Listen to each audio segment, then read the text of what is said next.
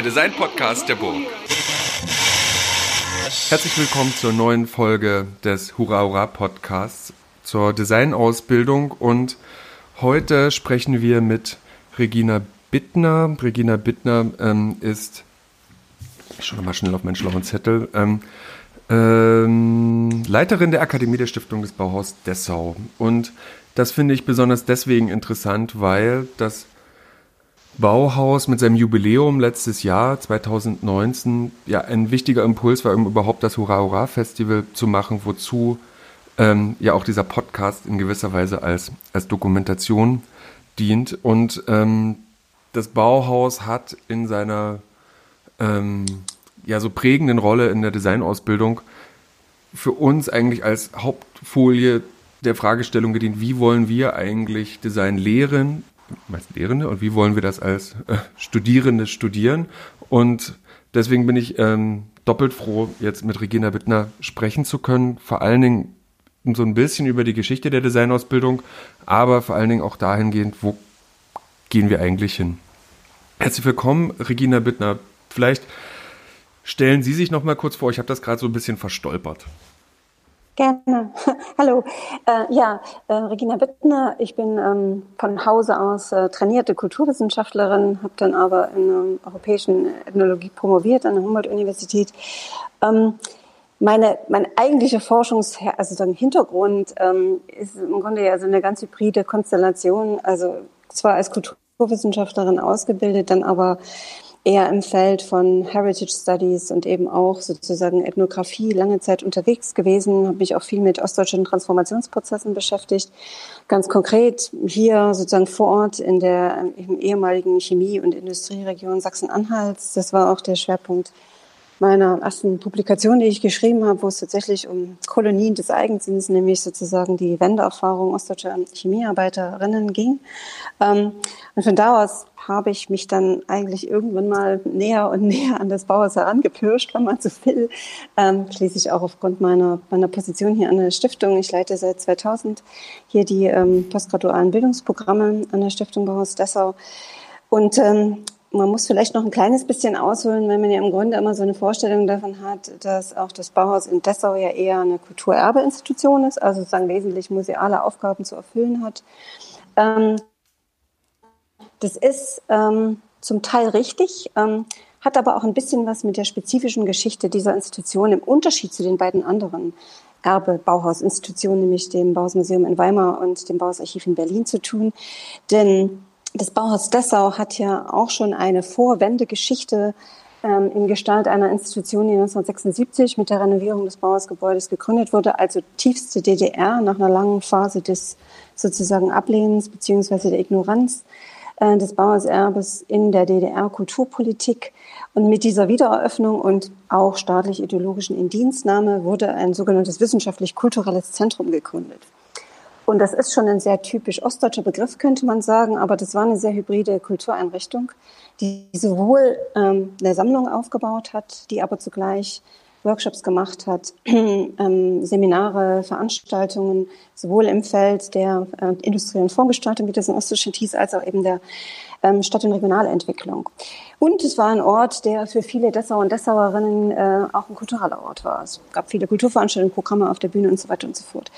Und dieses, äh, ich erzähle es so ausgiebig, dieses Erbe dieser sozusagen Mischinstitution, das ist auch in die Stiftungsgründung eingegangen. Und deswegen wurde 94, als die Stiftung gegründet wurde, ähm, auch entschieden, dass es eben nicht nur die Sammlung gibt, sondern ähm, die sich eben auch um sowohl das äh, materielle Erbe der Bauten kümmert, sondern eben auch um die Sammlung und eine museale Präsentation, sondern äh, zugleich eben auch ähm, sozusagen Werkstatt und Akademie geben soll, sprich Bildungsprogramme, die aber eben eher außerhalb der akademischen universitären Ausbildung funktionieren und deswegen schon immer im postgradualen Raum angesiedelt waren. Und was von Beginn zumindest ab 94 auch klar war, das sollte schon eine internationale Reichweite haben. Und dementsprechend sind dann ab 2000 eigentlich diese größeren postgradualen Programme eingerichtet worden. Damals erst noch Bauhaus Kolleg, später dann Bauhaus Lab und die, das jetzige Masterprogramm Design Research. Also das zeigt so ein bisschen in der Genealogie der Institutionsgeschichte vielleicht auch, warum sind wir so eine Mischform, äh, in der wir im Grunde versuchen, sowohl Geschichte, Geschichtsschreibung, Heritage, ähm, Auseinandersetzungen mit dem Erbe, halt eben auch mit aktuellen Bildungs- und Designfragen zu verbinden. Und nun zurück zu der Frage sozusagen, der, die Sie ja eingangs gestellt hatten, also des Bauers und seiner prägenden Rolle in der Designausbildung. Ähm, da ist ja auch viel Legendenbildung dabei, das äh, sollten wir auch nicht vergessen. Ähm, und das ist natürlich gerade auch der Job einer solchen Institution, wie wir es hier sind, ähm, mit, mit den unterschiedlichsten Facetten dieses Erbes äh, sich zu befassen und dabei möglicherweise so viel wie möglich Menschen, junge Menschen einzuladen, ähm, sich dieses Erbe anzuschauen jenseits der existierenden Kanons.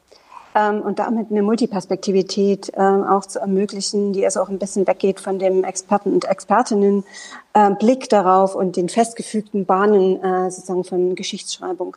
Und dafür sind natürlich diese Programme, die wir haben, aber auch äh, unsere kuratorischen Formate möglicherweise eine ganz schöne Gelegenheit. Ähm, vielleicht noch ganz kurz was zu meiner Rolle innerhalb der Programme, also innerhalb der Akademie. Also ich habe ähm, einen kleinen Stab von ähm, drei Mitarbeiterinnen ähm, und ähm, konzeptionell entwickeln wir die Programme schon gemeinsam. Ich habe äh, natürlich in der Lehre nochmal eine andere Funktion.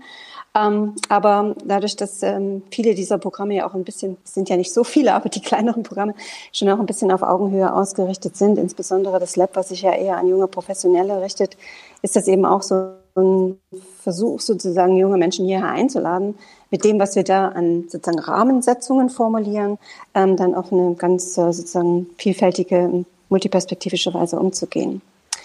Ähm, ja, und was die Idee dabei ist, wie sich sozusagen Akademie und Erbe miteinander verhalten, ist tatsächlich, dass wir versuchen, ähm, schon Themen, ähm, Themenstellungen ähm, aus historischen Ressourcen herauszuholen ähm, die aber sozusagen tatsächlich mit aktuellen Fragen zu verknüpfen. Und das kann ich ja vielleicht nachher noch mal ein bisschen im, im Detail äh, genauer erläutern, wie das geht.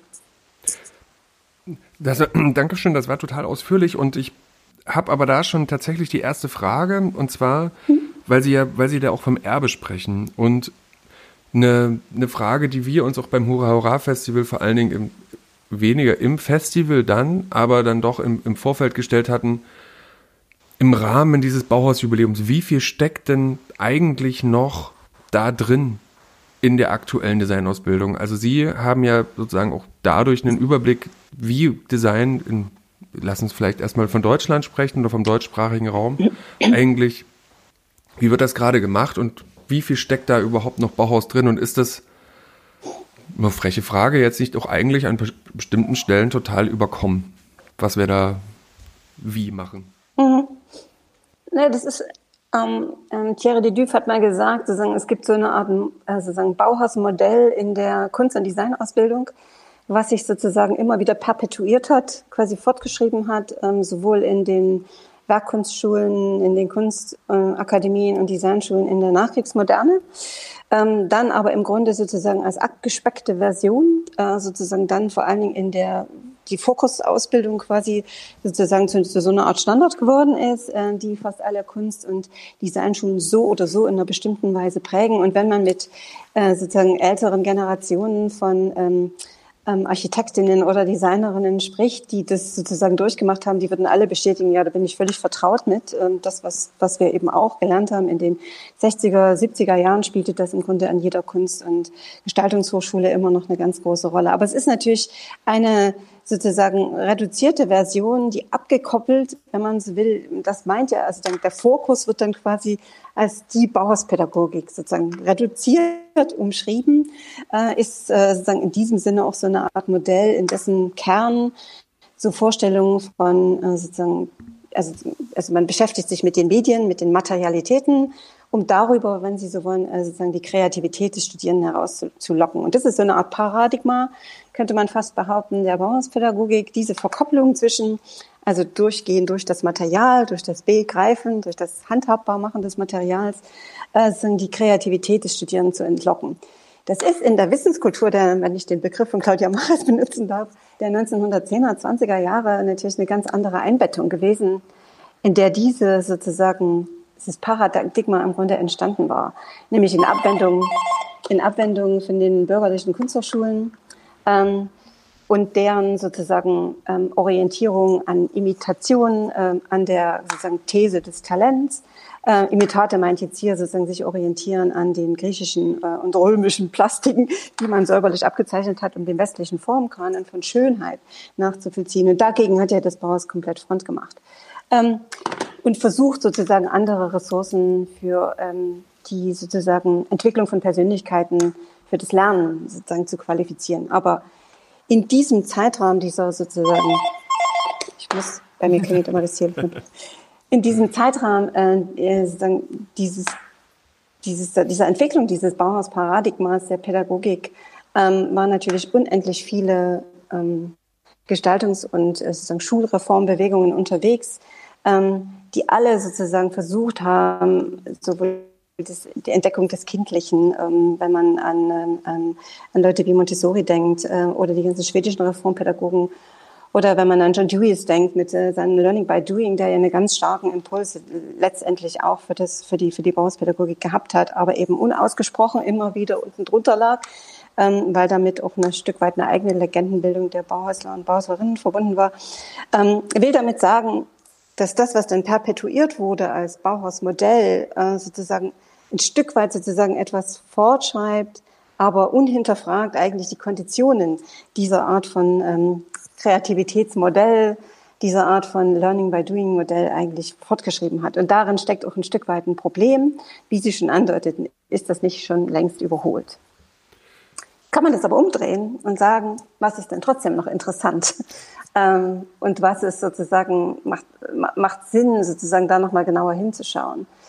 Ähm, und das sind natürlich immer sozusagen bestimmte Aspekte, die wir, wir schreiben ja immer Geschichte und wir schauen auf Geschichte aus der Perspektive der Gegenwart. Und das hat bei unserem Festival, was wir letztes Jahr ja hier veranstaltet haben, das Festival Schule Fundamental, auch eine große Rolle gespielt, dass wir halt eben äh, bestimmte äh, sozusagen Setzungen oder sozusagen Aspekte, Fragestellungen aufgegriffen haben, ähm, die für uns aber materialisiert waren, zum einen im Gebäude, äh, im Bauhausgebäude selber, weil das so ein bisschen auch so eine Art Verkörperung, ähm, tatsächlich sozusagen Verkörperung, Manifestation, Materialisierung ähm, dieses Konzepts der Pädagogik ist. Aber indem man sich diesem Gebäude, dieser steingewordenen Curriculum, dieses, dieser, dieser, dieser, dieser, dieser Schule nähert, kann man sich natürlich auch von heute aus, und das war auch die Idee des Festivals, sozusagen mit ganz unterschiedlichsten Aspekten auf dieses gebaute Erbe sozusagen beziehen ohne dabei aber sozusagen stur dieser Legendenbildung zu folgen. Also wir haben eigentlich so einen Schnitt gemacht und gesagt, so, okay, wir haben das Gebäude und wir schauen uns diese, diese, diese Räume, also den Fokusraum, der ja ein bestimmtes Layout hat, oder sozusagen die Werkstatträume, die ja auf eine bestimmte Art eine ganz andere Idee von ähm, Lehre und Unterricht vermitteln. Also die sind keine Ateliers mehr, die sind aber auch keine Klassenräume mit Blackboard und Frontalunterricht mehr. Da steckt ja schon, wenn Sie so wollen, eine andere Idee von Ausbildung, von Bildung, von Bildung besser gesagt drin. Und sich sozusagen auf diese Art von abstrakten Rahmungen einzulassen und sich mit dieser Art von äh, sozusagen Räumlichkeiten, sozusagen materialisierten Räumlichkeiten einzulassen und zu sagen, wie viel kann man denn heute davon aus noch mit anfangen also so eine Art produktive Archäologie. Das war so ein bisschen die Idee von dem Festival, ähm, wo wir halt ganz unterschiedliche Gruppen, Akteure, Praktiker, aber auch Theoretiker eingeladen haben, Initiativen, aber auch Schulen, ähm, sozusagen in diesen Räumen zu agieren und damit so einen Dialog herzustellen. Ohne aber jetzt zu sagen, jetzt lesen wir erstmal die Textbücher alle über das Bauhaus, sondern eher mit so einem ganz frischen Blick, sozusagen sich in dieser Rahmung, in diesem Kontext ähm, zu bewegen. Und das, das war äußerst interessant. Also es hat tatsächlich, was ich eingangs sagte, mit dieser Idee, ähm, wir haben ja dieses Erbe, wir laden die Leute ein, mit ihren Perspektiven darauf zu gucken. Und aus Jakarta, Ruan Grupa, ganz anders drauf, ähm, als jemand, äh, der jetzt sozusagen Newcastle unterrichtet ähm, oder in Manchester ähm, oder in New York. Und das war unendlich interessant, ähm, weil wir dadurch sozusagen das geöffnet haben und gesagt haben, das Gebäude ist eine materialis also ein materialisiertes äh, sozusagen Angebot, sich mit einem bestimmten Setting, einem Paradigma, aber auch natürlich einem Kanon von Designausbildung kritisch zu engagieren.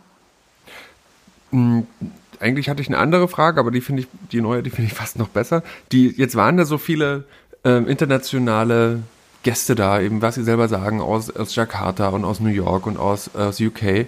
und die kommen dann, die kommen dann an das Bauhaus und das ist aber dadurch, dass es eben so stark kanonisiert ist, ja ein total aufgeladener Ort. Wie haben Sie das geschafft, den, ich sag mal, den so ein bisschen die Ehrfurcht zu nehmen und in dieses, in dieses Produzieren zu kommen? Naja, manchmal kann man das auch als eine produktive Barriere verstehen, finde mhm. ich so. Ne? Also sozusagen, es ist ja, ähm, ich glaube, das ist ja mittlerweile auch Teil einer sehr, sehr kritischen Auseinandersetzung mit dem Western Design Kanon, zu dessen Formierung, Formation ihres Bauers einen ganz essentiellen Beitrag geleistet hat. Ähm, und gerade deswegen ist es interessant, so genau an dieser Barriere sich abzuarbeiten. Und ähm, das, was wir ja im vergangenen Jahr auch nicht nur im Rahmen von diesem Festival, sondern in, glaube ich, einigen Programmformaten des Jubiläums ähm, ganz gut entdecken konnten, dass äh, sozusagen diese Art von homogen, diese Art von einem homogenen Bauhaus sozusagen Blick, also dass sozusagen das Bauhaus eingebettet ist in so eine sehr homogene und geschlossene Geschichtsschreibung, äh, aus der es gar nicht, scheinbar gar nicht mehr herauskommt und dass man sozusagen permanent wiederholen muss. Ähm, das, glaube ich, ist im letzten Jahr wirklich aufgebrochen worden. Es ist ein viel heterogeneres, hybrideres, uneindeutigeres Bauhausbild entstanden. Ähm, ich würde fast manchmal sagen, ein schmutzigeres, weil es eben genau diese Reinheit, ne, sozusagen diese Geschichtsschreibungsmodi nicht mehr erlaubt hat. Und ich denke, da sind schon sehr, sehr viele Schulen auch mit unterwegs. Also auf der einen Seite gibt es eine stille Faszination und damit aber auch eine Suchbewegung. Ähm, ja, genau. Also die, die, es gibt ja auch eine wachsende Neugier für ähm, für die unterschwelligen und unterdrückten Geschichten im Bauhaus, beziehungsweise für Aspekte, die wir heute viel interessanter finden, weil wir andere Fragestellungen haben. Ähm, so zum Beispiel, man kann ja den Fokus ganz, also den Fokusraum und das, was da geschehen ist, äh, was da praktiziert wurde, auch anders beschreiben und anders erzählen äh, und anders erforschen.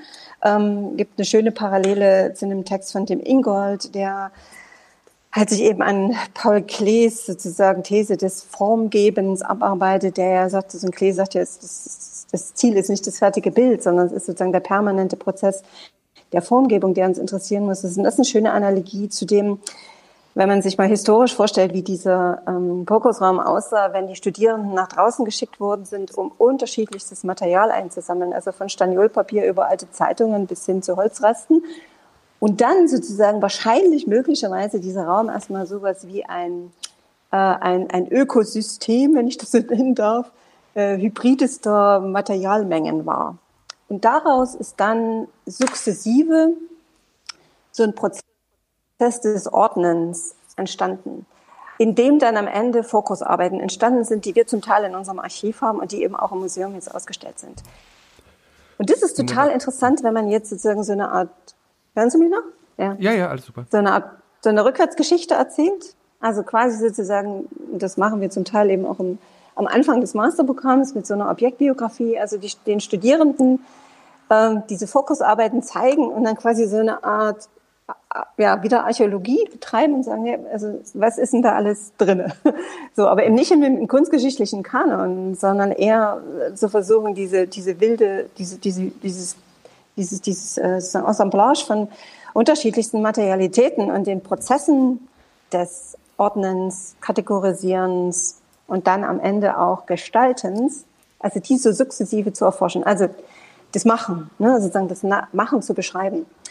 Und, und, ähm, und glaube, das und, und damit auch die Kontexte zu beschreiben und, und sozusagen das, die Umgebungen, das Environment zu beschreiben, aus dem das eigentlich herkommt. Und da ist man dann sehr schnell bei sehr aktuellen Themen, glaube ich, ne? sozusagen, wo man dann plötzlich merkt, okay, da spielt plötzlich sozusagen Stuff, also sozusagen Material, was weggeschmissen ist, eine Rolle. Ähm, da spielen plötzlich ähm, Naturmaterialien und deren Formgebungen eine Rolle. Also Fragestellungen, mit denen wir heute unter diesen Anthropozän-Diskursen äh, ja sozusagen immer und immer wieder aufgerufen werden, uns damit zu befassen.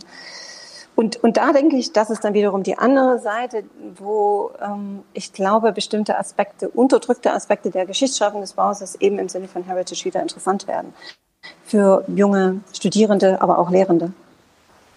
Und ähm, was, ich, was ich sehr interessant finde, und Sie schreiben das ähm, in der, Sie beschreiben das hier sozusagen auch die, die Rolle der Werkstatt in, ähm, ein wichtiger einfach ein, die Rolle der Werkstatt eine wichtige Rolle ist, nämlich weil da äh, und Sie hatten das vorhin schon mal gesagt, eben Material begriffen wird und auf verschiedenen sinnlichen Ebenen erfahren werden kann.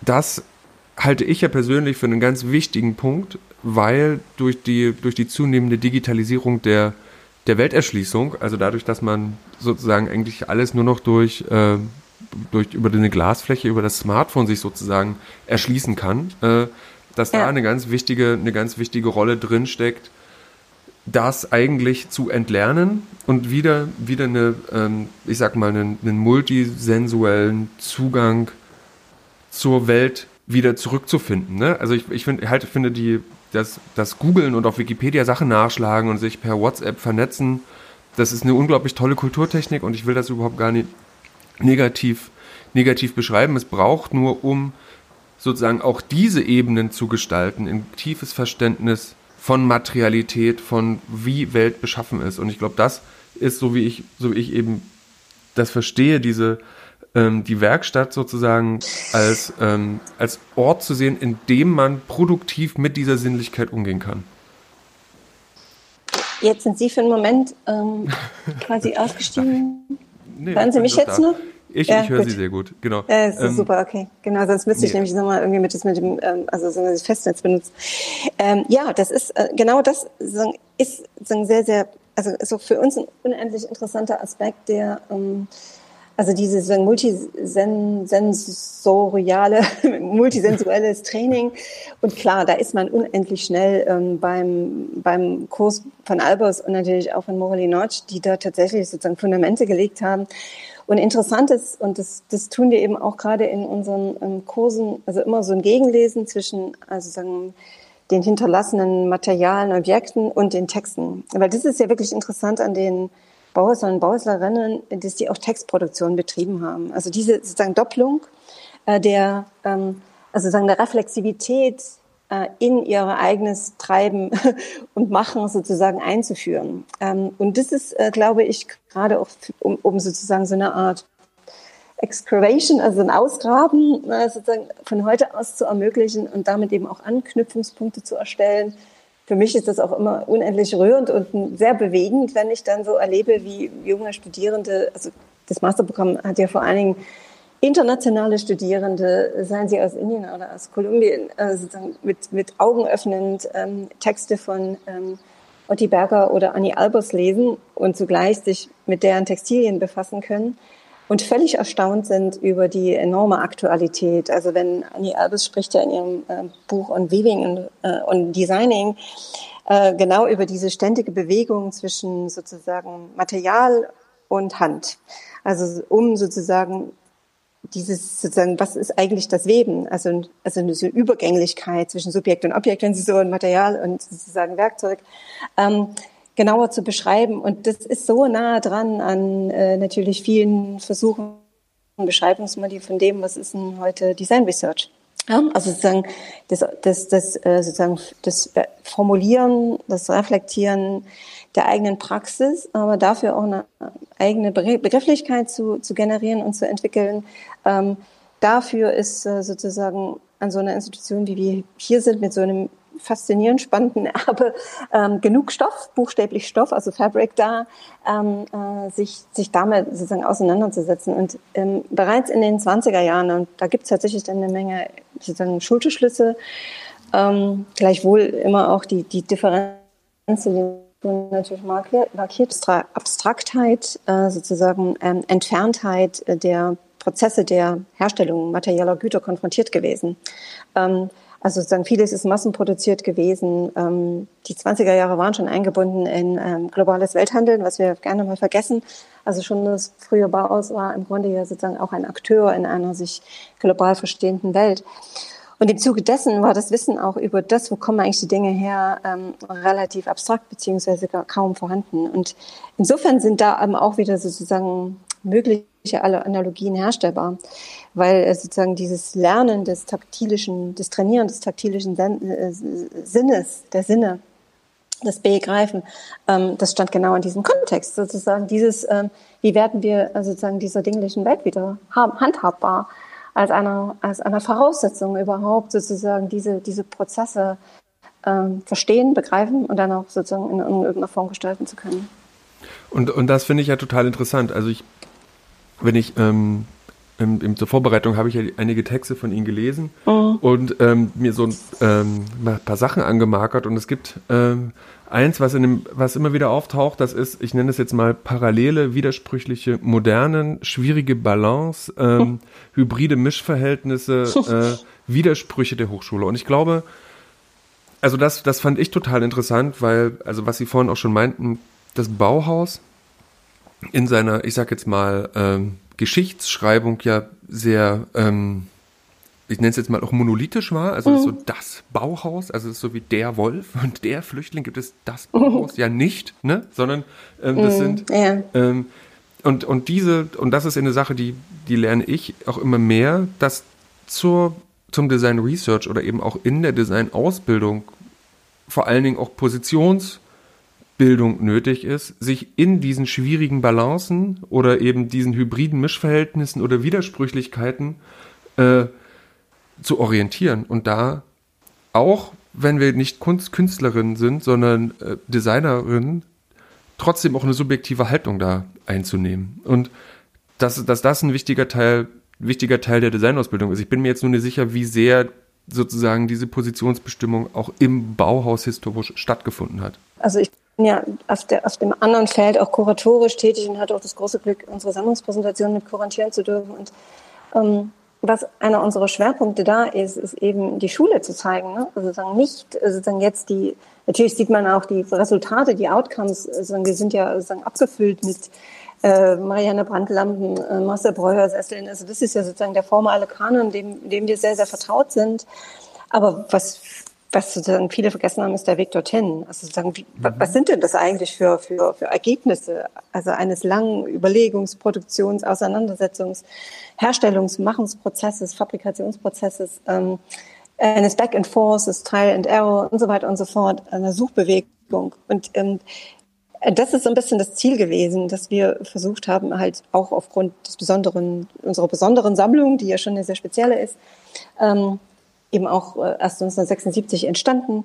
Ab da haben wir erst gesammelt und sehr, sehr viele Schülerarbeiten. Das heißt, wir sind schon eher in der Lage, aus der Perspektive der Schülerinnen die Geschichte zu erzählen. Und das heißt, nicht so sehr zu schauen, und da, und da wird sehr, sehr deutlich, dass es nicht so sehr darum geht, ähm, Professionen auszubilden, sondern es geht darum, Persönlichkeiten, also den Raum der Entfaltung von Persönlichkeiten zu liefern. Und da ist man ziemlich erstaunt, wenn man da mal genauer hinschaut und sich zum Beispiel die Interviews ähm, in der Bauhauszeitschrift von Bauhäuslerinnen anhört. Die haben da auch so eine Art äh, sozusagen Survey gemacht ähm, in der Bauhauszeitschrift über mit verschiedensten Studierenden, was die so vom Bauhaus erwartet haben und wo sie herkommen. So. Das ist ein unendlich heterogenes Bild, äh, wo man völlig erstaunt ist. Ähm, wenn man sozusagen heute die Heroen, die sozusagen die, die, die, die, die Geschichte äh, des Bauhauses dominieren, mal zu dem gegenliest, dann ist man relativ erfreut und auch überrascht, äh, was das für eigensinnige, äh, zum Beispiel sturköpfige äh, und besondere junge Persönlichkeiten waren, äh, die, die hier sozusagen am Bauhaus ähm, ähm, studiert haben und mit welchen Ansprüchen und welchen Reklam also ne, sozusagen Selbstvorstellungen sie sich da auch ganz munter eingemischt haben. Und ich glaube, das ist ähm, sozusagen äußerst interessant und das eben, das ist auch Teil dieses Aufbrechens ähm, ähm, sozusagen verschiedenster, also das Zulassen unterschiedlichster Narrationen. Also das Prinzip Narrativ ist ja ein, ein tatsächlich etwas, ähm, was in der gesamten Geschichtswissenschaft, aber auch in den Heritage Studies mittlerweile eine große Rolle spielt. Es ist ein, immer wieder konstruiert. Wir konstruieren Geschichte und, ähm, und dementsprechend sollte es auch eben ganz unterschiedliche Narrative geben, mit denen wir darauf schauen und die uns sozusagen ähm, vergegenwärtigen können. Würden Sie dann sagen, dass der, ähm, ich nenne es jetzt mal den, der transkulturelle Dialog, also dass ähm, eben mit dem National Institute for Design in Ahmedabad oder äh, mit, den, mit dem Black Mountain College auch ein konstruiertes Narrativ ist oder oder ist es, ähm, oder wie, wie stehen Sie dazu? Also hat das wirklich so stattgefunden in, in, in, dieser, in dieser Einprägsamkeit? Oder ist es, ist es eine Geschichtsschreibung? Nein, ich glaube, das, das natürlich, also Geschichtsschreibung ist etwas, was wir, was wir schon, was wir immer machen. Also sozusagen Geschichte ist immer ist konstruiert, sozusagen, und es ist interessant zu schauen, innerhalb der, wenn Sie so wollen, 50er, 60er, 70er, 80er Jahre, wie sich Geschichtsschreibungen verändern. Ne? Sozusagen gerade jetzt in Bezug auf, wenn Sie so wollen, Designgeschichte oder wenn Sie so wollen, auf Architektur oder eben auch Bausgeschichte, die ja sozusagen ein Stück weiter da in der Mitte sitzt oder Kunstgeschichte. Und diese Modi ändern sich, weil sich die Schwerpunkte ändern für das, was man sozusagen als wichtig zu erzählen meint, darzustellen. Also man würde heute äh, bestimmte sozusagen die Designgeschichten, Standard-Designgeschichten so nicht mehr erzählen, wie sie meinetwegen Nikolaus Pevsner äh, unternommen hat, ne? sozusagen äh, vom Morris zum Bauhaus und so weiter und so fort. Das mhm. sind sehr westlich dominierte Erzählweisen, äh, die einer radikalen Revision unterzogen gehören. Das findet ja mittlerweile auch äh, international statt. Ähm, und dementsprechend sozusagen zeigen solche, ja, wenn Sie so wollen, transkulturellen Dialoge, die heute ausgegraben werden zwischen der HFG Ulm und zum Beispiel dem National Institute of Ahmedabad, in Ahmedabad, äh, National Institute of Design in Ahmedabad, ähm, ganz schön, ähm, was für eine, für, für eine also in einem gewissen Zeitraum scheinbar an der Geschichtsschreibung nicht so wichtig war und damit eben auch viel, viel deutlich zu machen, wie Schulen, also in dem Falle geht es ja jetzt in unserem Gespräch auch wesentlich um Designausbildungen, ähm, gerade in der Nachkriegsmoderne ähm, und das Bauhaus war also sozusagen historisch in den 20er Jahren auch schon so ein Ort, immer auch sozusagen sowas wie Keimzellen, Orte transkultureller Begegnungen mit unterschiedlichsten Materialien waren. Ähm, und damit sich sozusagen auch geöffnet haben, ne, sozusagen. Also tatsächlich sowas wie kleine Modelle, Mikrokosmen waren für ähm, Konversationen, äh, die tatsächlich sowohl über die nationalen Grenzen hinausgingen, aber eben auch über die, die, die Grenzen des Wissens, wenn Sie so wollen, und den Mut hatten, sozusagen andere Terrains zu erobern. Und das ist natürlich immer gekoppelt mit Irritationen, mit Missverständnissen. Ähm, das hat man auch ähm, in den Begegnungen zwischen der HFG und das war ja nur so eine Art Zoom und Spot äh, Im Übrigen war das Teil eines einer Bauhauslab-Recherche, äh, diese Geschichte zu dem ähm, Sessel, äh, also zu dem Stuhl, zu dem, äh, den Gajanan Upajai, ähm, in Kollaboration mit Hans Gugelow äh, 1965 in einem Workshop in, in Ahmedabad entwickelt hat mit Studierenden gemeinsam. Und, und das war natürlich auch voll von Missverständnissen und Stereotypen. Äh, aber das Interessante daran ist ja genau über die zu erzählen. Also nicht so sehr das Gleiche zu finden, sondern eher auf die Differenz zu gucken. Ne? Sozusagen. Also nicht zu schauen jetzt, wie viel Western Design übernimmt jetzt das National Institute of Design, sondern eher zu schauen, okay, an welchen Schnittstellen sozusagen sind denn ganz unterschiedlichste Positionen eigentlich da zum Sprechen gekommen? Welche Konflikte und welche, welche, welche sozusagen Schattierungen und, und Differenzen gab es denn da eigentlich?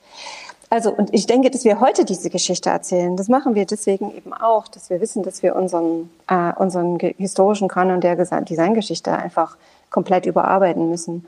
Und dann müssen halt eben solche äh, sozusagen ähm, Institutionen wie das NID mit seinem völlig anders verstandenen Fokus, der nämlich äh, Kulturen des Machens ähm, in den äh, ruralen Regionen Indiens in den Vordergrund stellte und so eine Art eher Handwerksethnographie ähm, gemacht hat, weil das NRD versucht hat, eine Brücke zu schlagen zwischen Nerus Industrialisierungspush auf der einen Seite, in dem auch sozusagen eine Designpolitik steckte, und auf der anderen Seite dem Wissen aber auch darum, dass man diese Cottage Industries, also sozusagen diese kleinen äh, Manufakturen im Grunde äh, und, und sozusagen andere Traditionen des Machens und Herstellens ähm, Kulturen des Machens ne, sozusagen auch in den Blick nehmen muss. Also dass so eine Eindeutigkeit eines westlichen Designverständnisses da überhaupt nicht funktioniert. Und das war für uns interessant. Da hat sich plötzlich was geöffnet. Ne? Also man konnte sozusagen durch, den, durch diesen Sessel, durch diesen Indian Chair hindurch eigentlich diese, diesen ganzen, also diese, diese gesamte ähm, äh, Debatte und Auseinandersetzung betrachten. Das ist ja interessant, weil ähm, das, wenn das im Bauhaus Lab sozusagen diese Auseinandersetzung geführt mhm. wird, sozusagen, also ich bemühe jetzt mal den Begriff Design für die Peripherie, so entlang von Gibbon Siepe, dass, ähm, dass sich damit, sagt man, historisch auseinandergesetzt wird, welche, welche Rückschlüsse werden denn auf aktuelle Handlungsfelder im Design, beispielsweise, ich sag jetzt mal im ostdeutschen oder im, im, im europäischen ruralen, dezentralen Raum geschlossen? Also gibt es dann einen, ich sag jetzt mal, einen eine Art Übersprungswissen, woraus ähm, Handlungsoptionen ableitbar sind für die jungen Designerinnen und Designer? Das ist eine gute Frage.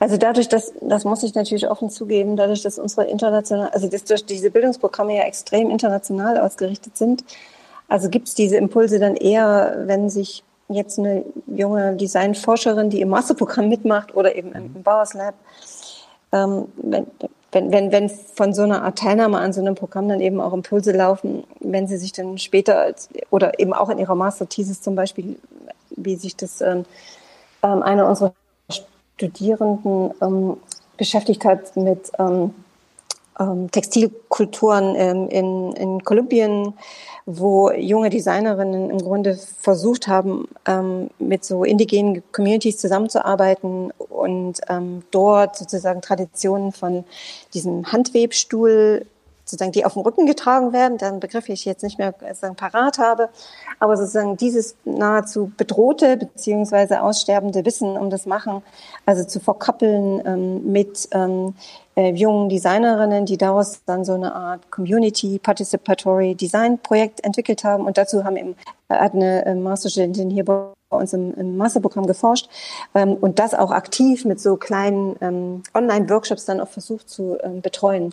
Das heißt, da gibt es dann tatsächlich auch entfernt äh, so ein Wissenstransfer, äh, nachdem Sie jetzt fragen, oder so eine Art Austausch ähm, aus dem, was, was hier am, am, am Bauhaus Master läuft oder im Lab läuft, mit dem äh, sozusagen, wo junge Designerinnen und Designer die an unserem Programm teilnehmen, halt auch wirklich sozusagen einen Bezug herstellen können zu ihrem Hintergrund. Ähm, aber die Frage ist trotzdem richtig. Es ist natürlich ein ganz wichtiger Impuls und auch etwas, worüber wir für zukünftige Themenstellungen unbedingt nachdenken müssen. Also wie weit kriegen wir das auch rückgekoppelt ähm, an den Ort, in dem wir hier sitzen? Ähm, das ist, ähm, es gibt, also die, die Stiftung Bauhaus Dessau ist insofern ja auch in, einem, in einer Spagatfunktion. Also auf der einen Seite mit so einem höchst internationalen ähm, Welterbestatus, ne, sozusagen internationale Touristen, internationale Studierende, und dann aber zugleich eben auch verankert in einer Stadt, die schon stark vom Schrumpfen betroffen ist, eine Stadt, die sehr, sehr stark altert.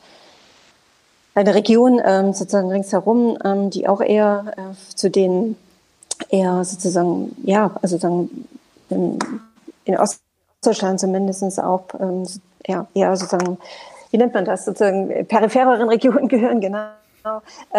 Und, ähm, und, und diese Verknüpfung, ne, also sozusagen, wie weit ist da unsere Reichweite, das, das, diese Fragestellung, die, die muss man, die, die stellen wir uns auch, ähm, müssen da aber, glaube ich, auch in unseren eigenen Programmen, also im Museum machen wir das, mit unseren Museums, äh, mit unserer äh, offenen Bühne im Museum, also eine stärkere Zusammenarbeit auch mit lokalen Akteuren und Akteurinnen und Netzwerken. Aber das sozusagen auch in diese Bildungsprogramme einzupflegen. Im Augenblick gibt es eine Zusammenarbeit mit der Volkshochschule Dessau, da freue ich mich auch sehr drauf.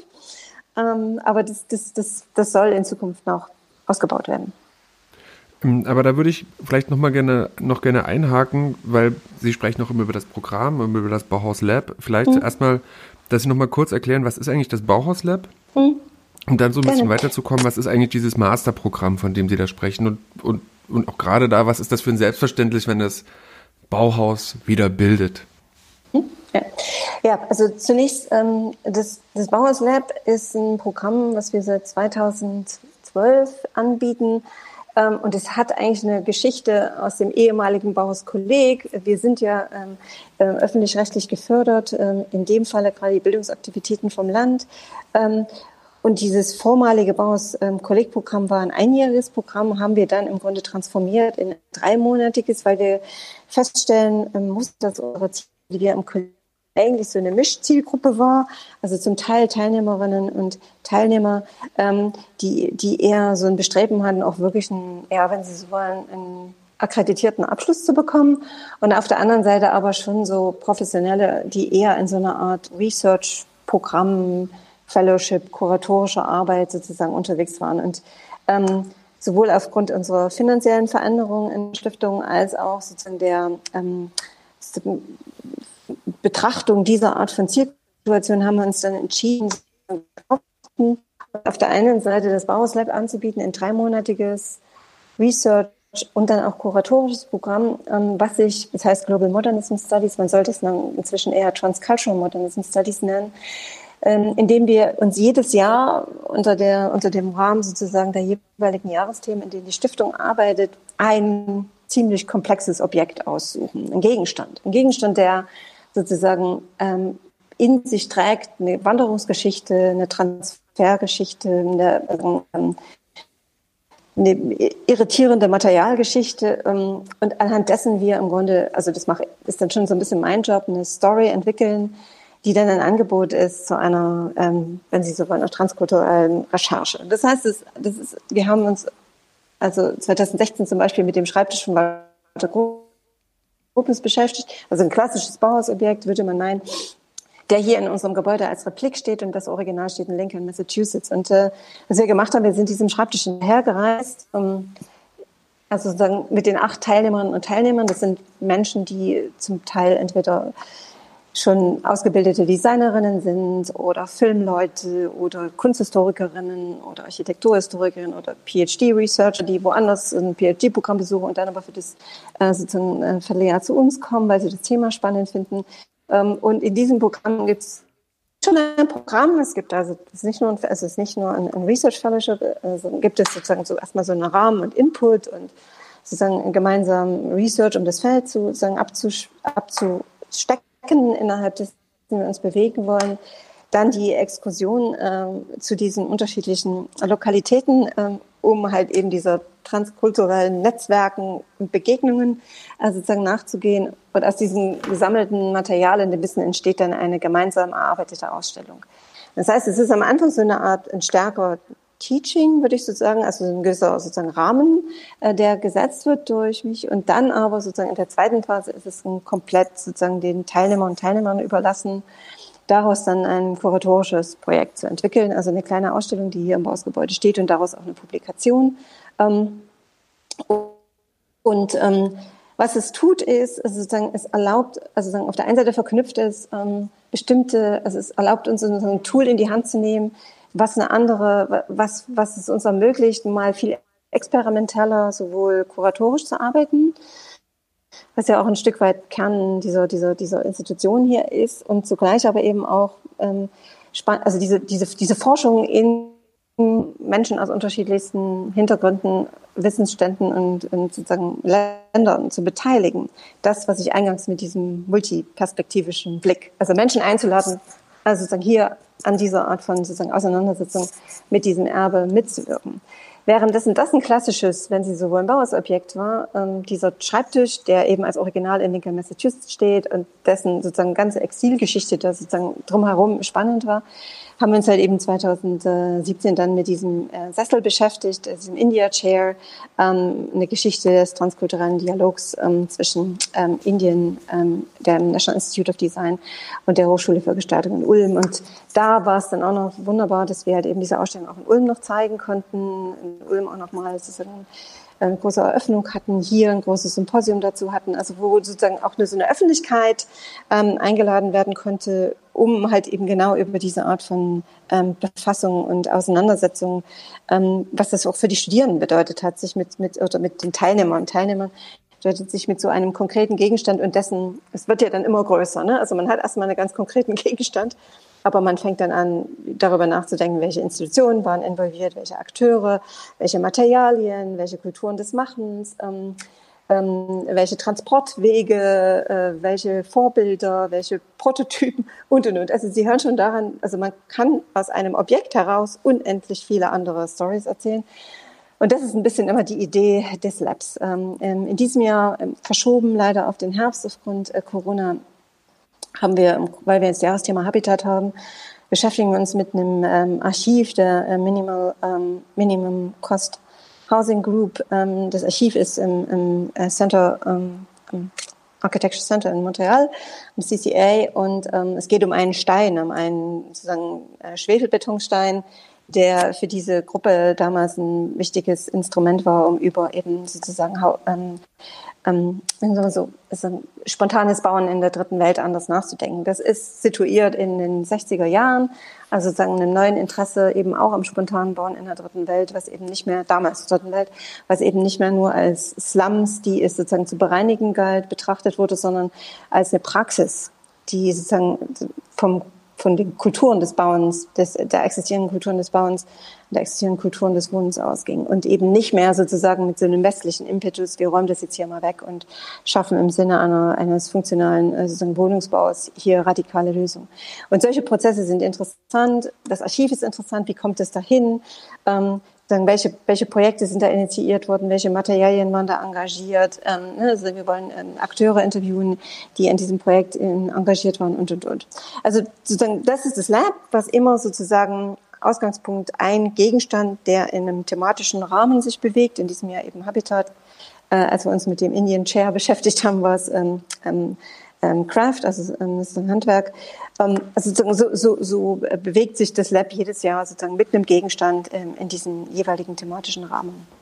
Okay, da muss ich kurz unterbrechen. Äh, unglaublich toll. Ich habe hab so was ähnliches hier liegen. Ähm, ich habe das heißt The Art of Joining, Designing the Universal genau. Connector. Der Wachsmann-Knoten sozusagen, also die Untersuchung dessen ist genauso auch ein Thema gewesen äh, in, in so einem Bauhauslab. Mhm, genau. Okay, und die Studierenden oder also Teilnehmerinnen, äh, Teilnehmerinnen. Participants, genau. äh, sind die Stipendiaten, haben, werden die dadurch, werden die finanziert, machen die das auf eigene Kosten? Nee, nee, es gibt eine kleine Unterstützung. Es ist jetzt kein klassisches Fellowship oder es gibt kein großes Stipendium, aber es gibt eine kleine Unterstützung für Lebenshaltungskosten, Miete ähm, und wir übernehmen auch die, die Exkursionen. Ähm, mhm. Also insofern ist das schon ähm, ein, ein besonderes Angebot, am Ende, Sie haben gerade die eine Publikation vor sich liegen, gibt es ja auch immer noch diese kleinen Taschenbücher, die so eine Art Objektlektionen sind, ähm, mhm. in denen das im Grunde auch die Studierenden, also sozusagen ähm, nicht die Studierenden, die Teilnehmerinnen des, des Programms selbst erarbeiten und entwickeln. Und ja, wir haben auch sehr, sehr viele Bewerber und Bewerberinnen. Es gibt jedes Jahr ein Open Call international, also das sind dieses Jahr auch über, über 100 gewesen, also das, und tolle ähm, es, es haben viele ehemalige Teilnehmer und Teilnehmerinnen, die auch letztes Jahr zum Festival da waren, immer wieder deutlich gemacht, dass es ähm, im Kunstbereich, zeitgenössischen Kunstbereich gibt es sowas, gibt mittlerweile auch im Architekturbereich sowas, aber im Designfeld eben nicht. Und gerade deswegen ist es wirklich sehr attraktiv. Und ähm, ich finde es auch immer wieder doch erstaunlich, dass, ähm, dass auch die Themen, auch wenn sie irgendwie einen historischen Bezug haben, doch für viele ähm, junge Menschen irre interessant sind und die sich da wirklich sehr also eben auch wieder, weil es halt eben auch ein multiperspektivisches äh, Ansinnen ist, ähm, da auch immer wieder einen Raum finden können, ihre eigene Expertise einzubringen. Es ist ja auch absichtlich so, dass wir, und das ist ganz schön in so einer Gruppe dann zu erleben, ähm, also wenn man natürlich jemanden hat, der jetzt gerade irgendwie im, im Feld vom Wachsmannknoten eine Doktorarbeit geschrieben hat oder schreibt, ähm, der dann natürlich äh, gerade für die Ausstellungstexte natürlich viel besser geeignet ist ähm, als jemand oder äh, sozusagen der jetzt total also im, im, im Grafikdesignerin, die sehr, sehr gerne eben auch ähm, dann für die Ausstellung im Grafikdesign unterwegs ist. Aber das Tolle daran, was uns viele Teilnehmer gesagt haben, ist, sie sind eben nicht nur at the end of the pipe im Sinne von, aha, jetzt holen wir uns mal einen Ausstellungsgestalter, der den ganzen Inhalt jetzt sozusagen gestaltet, sondern sie sind von Anfang an in die Recherche mit involviert weil sie sie gemeinsam machen. Ne? Und das ist, glaube ich, sehr, sehr interessant als so eine Art kollaboratives Projekt, das ist wirklich Koop sozusagen, in der äh, sozusagen sie alle gemeinsam sowohl den, den Inhalt, die Inhalte erarbeiten und die Inhalte dann sozusagen übersetzen äh, in einen Raum und in eine sozusagen Vermittlungsform. Ne? Und ich glaube, das ist für, deswegen ist es, glaube ich, für viele Teilnehmer doch schon ein relativ ungewöhnliches Angebot. Also und, und deswegen auch interessant. Und die, ähm, und ist das in, ist das vergleichbar mit dem Masterprogramm zu Design Research oder ist das was nee. ganz anderes? Genau, das Masterprogramm ist ein einjähriges Programm, ähm, was wir gemeinsam mit der, in Kooperation mit der Hochschule Anhalt ähm, ähm, entwickeln und äh, dritter Partner ist äh, die Humboldt-Uni. Als wir angefangen haben, das war ähm, 2014, ähm, als wir anfingen, gab es ja in der, an der Humboldt-Uni das äh, Cluster ähm, Wissen, äh, Wissen, Bildwissengestaltung.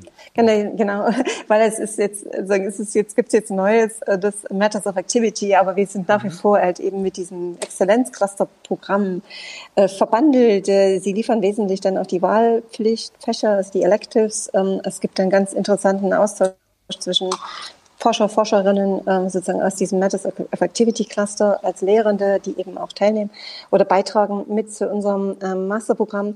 Und das Masterprogramm ist eines, was eigentlich auch schon aufsattelt, ähm, also sozusagen teilnehmende Studierende anspricht, die schon, also mindestens ein, also, also ähm, auf jeden Fall ein Bachelor, ein bisschen Berufserfahrung, aber dann eben, also viele auch schon einen Master im gestalterischen Bereich haben die aber ein Interesse an Forschung haben, an Research haben.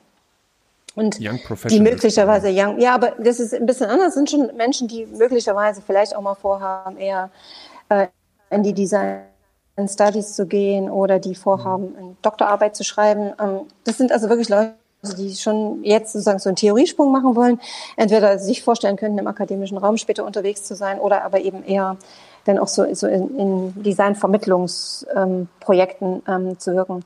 Und ähm, dieses äh, einjährige Masterprogramm ähm, hat ein sehr, sehr eng gestricktes erstes Semester, was wir gemeinsam, also es ist wirklich Koop, Koop zwischen Lehrern von der Schule, also Michael Hohl, der Theorie ähm, unterrichtet an der, an der FH, ähm, Joe Krause, Designgeschichte, äh, Stefan Pinkau von den Architekten von der Hochschule, ähm, ähm, Prof, der, der jetzige Prof, der die Architekturgeschichte-Theorie macht und eben zwei Lehrenden von uns, von der Stiftung Bauhaus Dessau und den äh, Kolleginnen und Kollegen von der Humboldt-Uni. Das heißt, das ist wirklich kooperativ, das ist schon von sich aus sehr interessant, also wie sich sozusagen unterschiedlichste Lehrende abstimmen auf das, was sie da an, den, an die Studierenden vermitteln.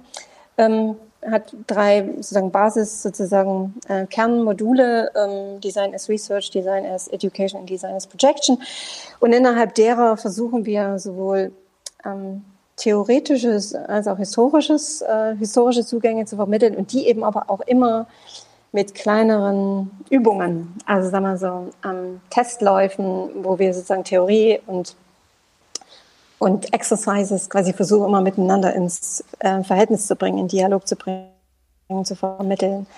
Aber das Resultat, und das ist eben anders als beim Lab, und der Outcome des Masterprogramms ist es tatsächlich, dass jeder dieser Teilnehmer eine individuelle Theoriearbeit schreibt, eine Masterarbeit. Und das, Themenspektrum ist enorm. Also das reicht schon von Menschen, die eben auch mal was nach Bauhaus Research machen, bis hin äh, zu Leuten, die zu Decolonial, Decolonization im Design arbeiten. Also wie jetzt gerade habe ich eine ähm, vietnamesische äh, Studierende, die äh, über die ähm, Designausbildung in Vietnam äh, schreibt, äh, ihre Arbeit gibt dazu, sie macht da wirklich Pionierarbeit, gibt es wenig zu und eben damit deutlich machen will, wie stark ähm, gerade die Franzosen beziehungsweise dann auch die, die, die Briten Einfluss genommen haben und damit auch ein bestimmtes Verständnis von Design Culture in, in Vietnam eine ganz große Rolle spielt. Und sie versucht jetzt sozusagen ganz systematisch äh, sozusagen diese Art von äh, sozusagen ähm, Design, Design Education in Vietnam sozusagen auseinanderzunehmen und diesen Modus äh, sozusagen der, der Perspektive eines eines Decolonial Researchers da an Gang zu bringen. Total interessant, freue mich auch sehr auf diese Masterarbeit. Das ist nur ein Beispiel von vielen. Es gibt auch eine Studierende, Aida ähm, aus Kolumbien, die arbeitet über Vivian Tauchmann, by the way, sozusagen Performative Turn in, in, in, äh, in Design Research. Ähm, ähm, also sagen, nimmt Vivian Tauchmanns sozusagen Arbeiten auch zum Ausgangspunkt, betreut auch mit, äh, Lido betreut das auch mit. Also sehr interessante Arbeiten die aber tatsächlich auch, und das hatte ich schon im Eingang noch mal ein bisschen erzählt, wo wir immer anfangen. Das ist schon, also mit den Studierenden das Auseinandernehmen und die Befassung zumindest für eine Woche mal mit der Bauhausgeschichte und damit mit Objekten aus dem Bauhaus. Ne? Also sozusagen ein, das Studieren einer Textilie oder eines Fokusobjektes, äh, das Querlesen mit, ähm, mit ähm, Texten ähm, als also als Mottos äh, des reflexiven Designers aus den 20er Jahren. ähm, das findet da schon statt. Aber wie gesagt, hier ist schon das Ziel und äh, sozusagen, dass die Studierenden halt eben tatsächlich dann am Ende eine Theoriearbeit vorlegen. Und, und wo findet das statt? Findet das in, in Dessau ja, statt? Das findet tatsächlich äh, im zweiten OG statt, äh, in der ehemaligen Klasse der Wandmalerei. Das heißt, die Studierenden haben da ihren Studioraum und ähm, eigentlich, wenn alles immer gut geht, dann haben wir meistens ähm, im Frühjahr, was dieses Jahr alles ein bisschen durcheinander geraten ist, sowohl den Masterkurs präsent als eben auch das Bauhaus Lab. Und es gibt wirklich immer sehr schöne Synergien zwischen diesen beiden Programmen, ähm, die da voneinander ganz gut profitieren können, auch mit, den, mit dem Symposium und den Master Talks. Und die wir dann sozusagen im Rahmen ähm, dieser dieser Präsenz dieser beiden Programme. Und das dritte sind die Open Studios, wo unterschiedliche Universitäten halt hierher kommen und äh, ihre Projekte machen. Ähm, vermitteln. Das heißt, das bildet schon so eine kleine Schule. In den kommenden Jahren, würde ich sagen, auch die Stiftung sich ein bisschen anders aufstellt durch die Konstellation des Museums in der Innenstadt, äh, ne, sozusagen die Bauhausbauten und dann aber eben das Bauhausgebäude, was stärker wieder eben auch in schulischen Schule jetzt im Sinne einer Metapher gemeint, als sozusagen als Ort des Lernens und des Lernens und des Streitens und des Experimentierens ähm, wieder einen stärkeren Bezug bekommen soll. Und das, das ist auch das, was wir sagen, diese Bündelung, ne, sozusagen dessen, das versuchen wir eben auch, indem wir ähm, Ende des, also wir hatten das für, für Sommer diesen Jahres geplant, äh, die sogenannten Study Rooms, ähm, in denen wir dann halt eben auch versuchen, diese, diese äh, interessanten Projekte, äh, Recherchen, Befassungen, ähm, Debatten dann eben auch nochmal hier in diesen Study Rooms zu bündeln, wo sowohl Master als auch Lab als auch die, die Open Studios und hoffentlich auch andere Partner, die wir im Laufe der Jahre im wachsenden Netzwerk äh, generiert haben, hier wieder zusammenkommen ähm, und also in den Study Rooms dann versuchen sozusagen so bestimmte Debatten zur Designausbildung, zu die Architecture Education und aber auch Art Education nochmal zu führen. Mit dem, mit dem, was Sie erzählen, geht ja ein hoher Anspruch an die Ergebnisqualität einher und ist dann in Jahr ganz schön knapp? Das ist richtig. Ähm, das ist knapp, aber ich bin jedes Mal wieder erstaunt. Also es ist wahrscheinlich auch ein, also ähnlich wie das vielleicht auch in der Burg ist, es ist schon auch ein Luxus, was wir hier haben. Also eine, es ist, sind ja nicht so große Gruppen, bis zu 20 Teilnehmer und Teilnehmerinnen, ähm, also im Masterstudiengang. Und ähm, wir haben eine sehr intensive Betreuung. Also ja, auch mit viel Herzblut und viel, viel Engagement der, der jeweils Lehrenden. Ähm, das, das glaube ich, ist ein großes Plus, was es vielleicht auch ermöglicht. Ähm, dann muss man auch sagen, es ist ein Vorteil von einem Ort in der Peripherie. Man hat hier wenig Abwechslung. Das heißt, man kann sich wirklich intensiv auf seine, auf seine, auf seine Arbeit konzentrieren ne? und sozusagen und natürlich dann auch auf die in den Momenten, in denen tatsächlich auch Kollaboration, Austausch, Konversation stattfinden. Also das ist alles möglich, aber ähm, das ist schon anders, als wenn man jetzt in Berlin wäre, ne? Also wo man oder Halle oder Leipzig, wo man natürlich auch jeden Abend woanders hingehen könnte. Das ist hier schon, das ist halt eine, eine Entscheidung auch so ein bisschen für so eine äh, sozusagen intensive, nahezu klösterliche äh, Befassung mit so einem Thema.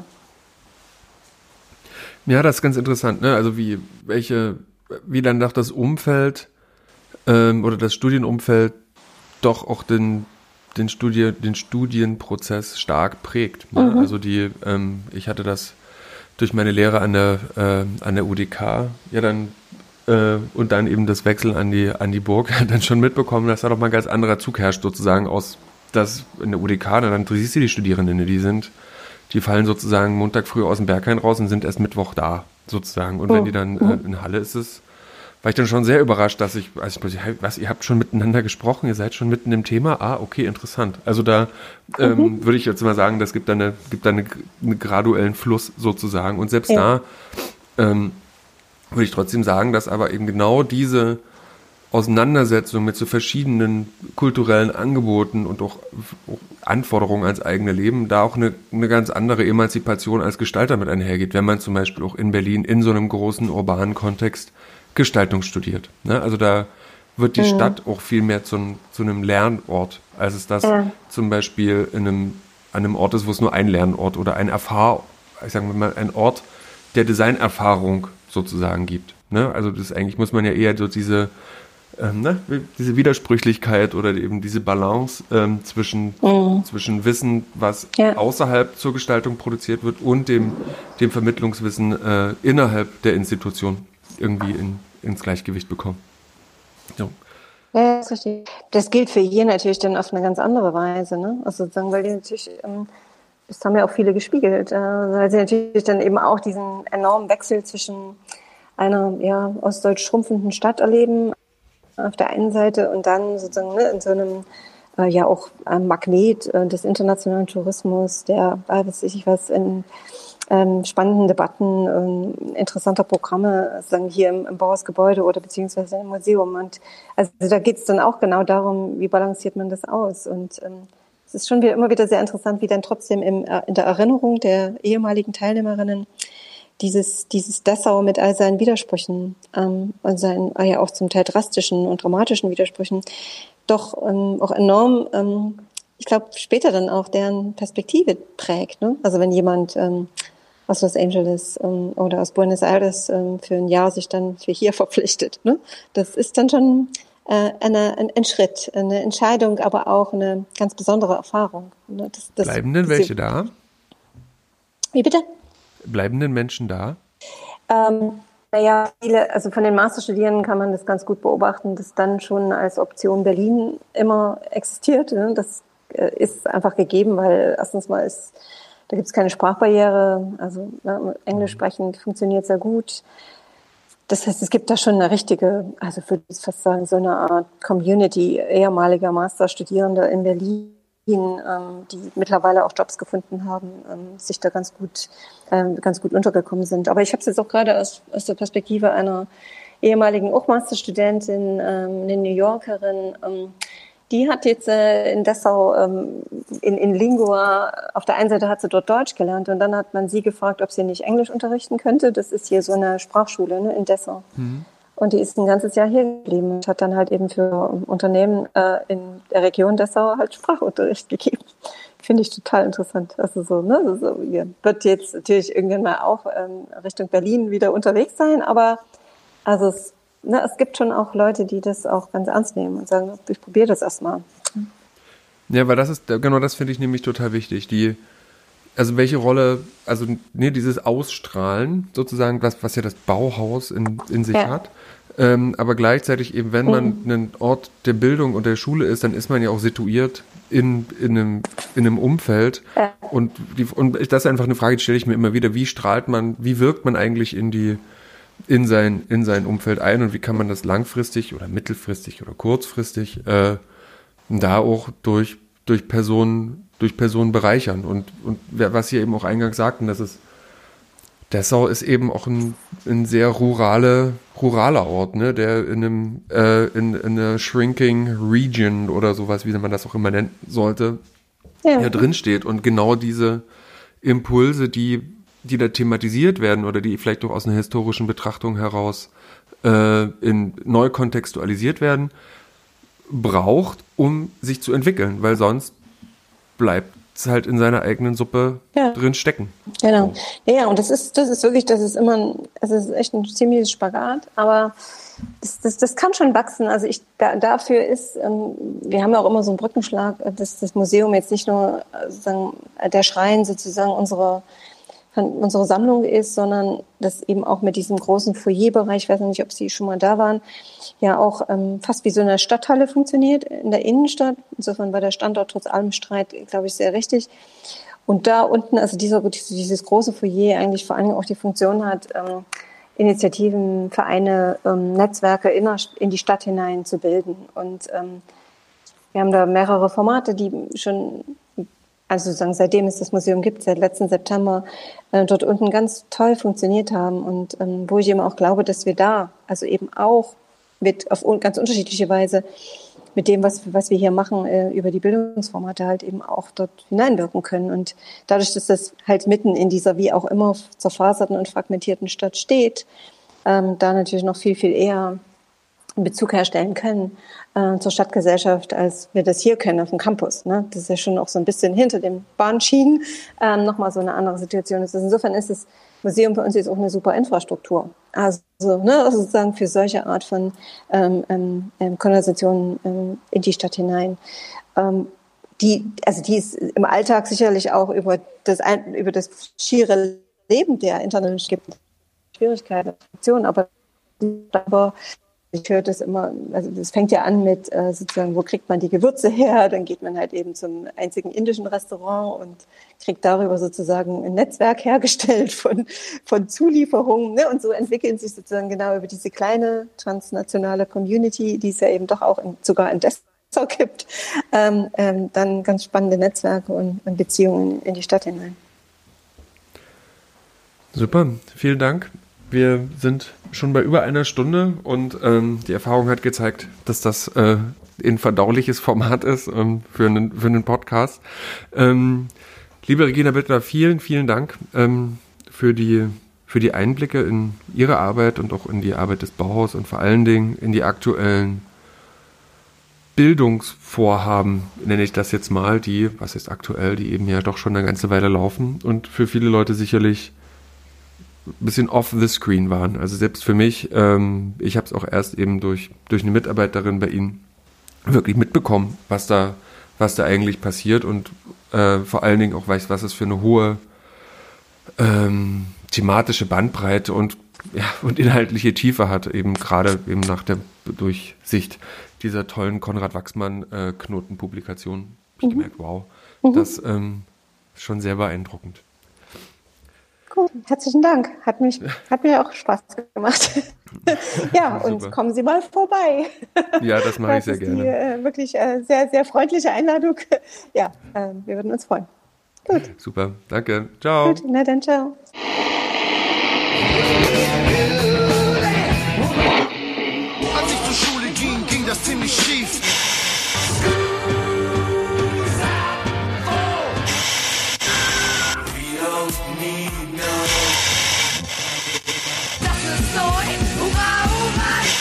Der Design-Podcast der Burg.